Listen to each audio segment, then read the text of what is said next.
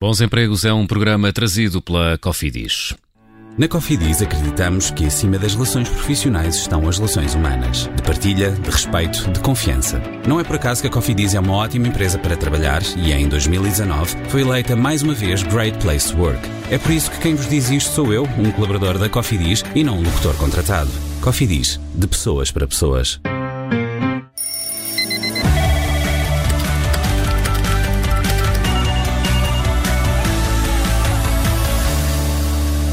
Hoje vamos falar de motivação no emprego. Como se motivam pessoas no trabalho? Que estratégias podem e devem as empresas adotar para motivar os colaboradores? E que comportamentos devem estes ter para se automotivarem? É a nossa convidada Teresa Spansandim, psicóloga, especialista em psicoterapia e em psicologia vocacional e do desenvolvimento de carreira. Olá, Teresa, bem-vinda ao Bons Empregos. Olá. Um colaborador desmotivado é um elemento tóxico numa organização?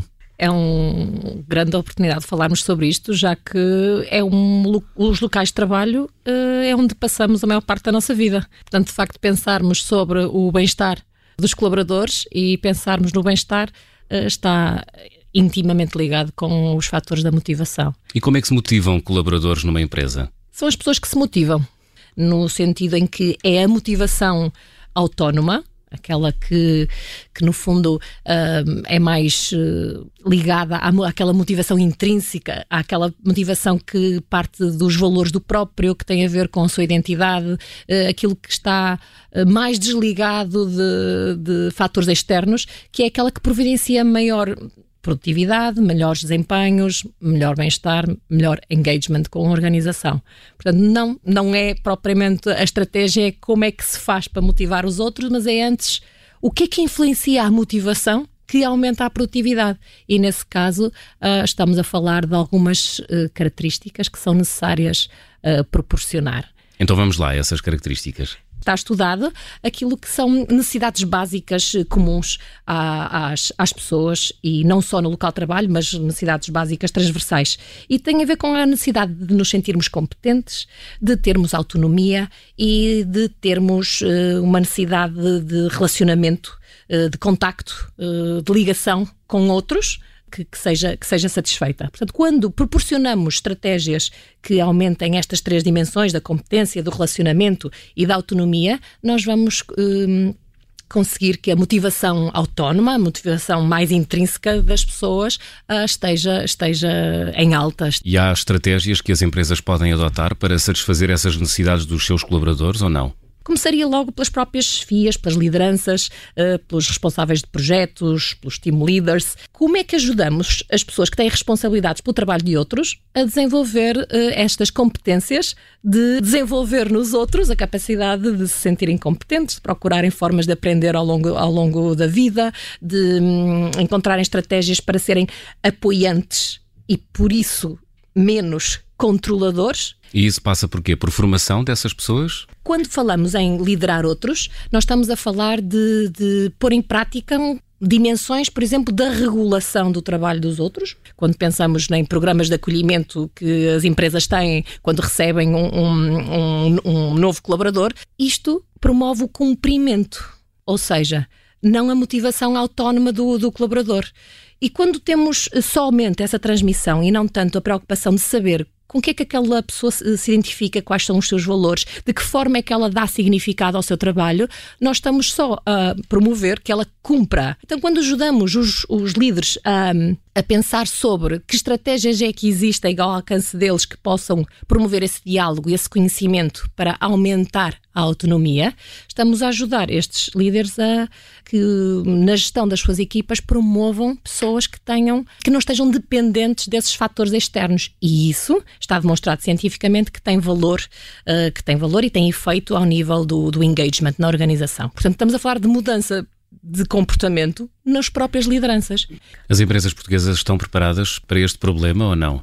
Temos sempre que nos lembrar que o tecido empresarial do nosso país uh, é constituído por micro e pequenas empresas ao nível dos 98%. Portanto, portanto vai, vai incidir muito sobre a pessoa que poderá, poderá ao mesmo tempo ser o dono, que poderá ser o, o diretor, que poderá ser o responsável daquele projeto. A Que sinais é que as empresas devem estar atentas? As pessoas uh, têm comportamentos variados uh, para manifestar mal-estar, não é? Eu começaria uh, de uma forma primeira por percebermos quem tem responsabilidade numa organização, a taxa de turnover, não é? Depois, as mudanças de comportamento. Outra coisa que é menos comum referir-se uh, tem que ver com o presentismo, ou seja, quando os colaboradores estão nas organizações, fisicamente estão lá, não faltam ao trabalho, mas não produzem como deveriam. Qual é que é a chave para uma organização motivada? É a permanente comunicação? É que as pessoas se sintam competentes, que tenham autonomia e que haja bom ambiente de, para, de trabalho. E o bom ambiente é o relacionar-me com. E os colaboradores, eles também devem adotar estratégias para se automotivarem?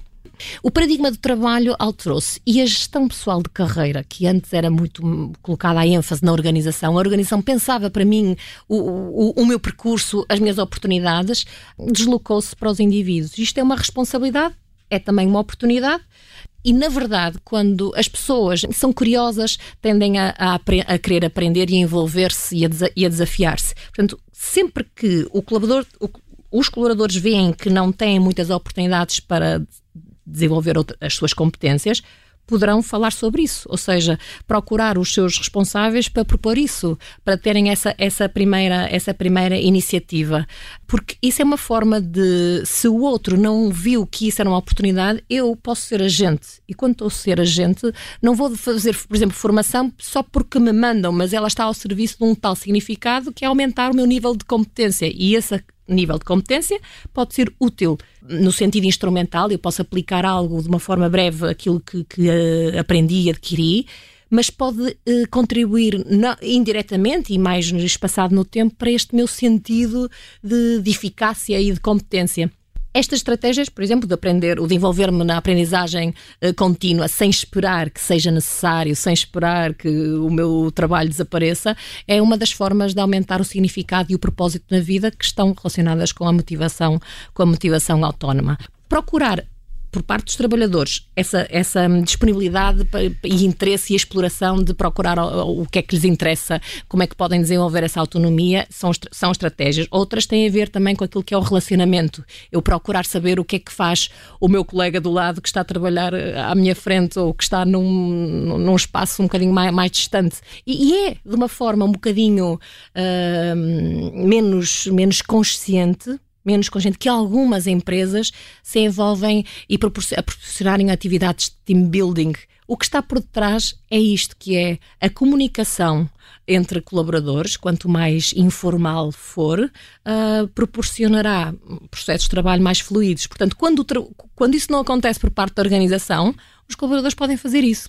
Teresa Espassandi, muito obrigado por ter vindo ao Bons Empregos desta semana. Obrigada, foi um gosto.